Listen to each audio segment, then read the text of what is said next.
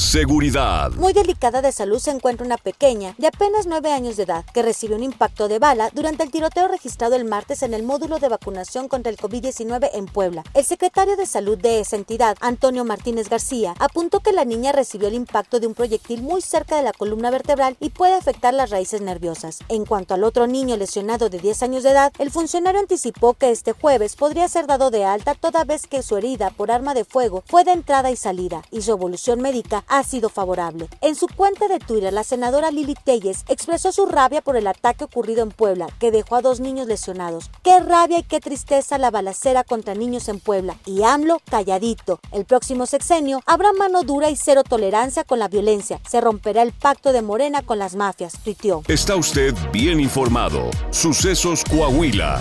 Síguenos en Spotify, Amazon Music, Apple Podcast, Google Podcast, YouTube, Facebook, Twitter e Instagram.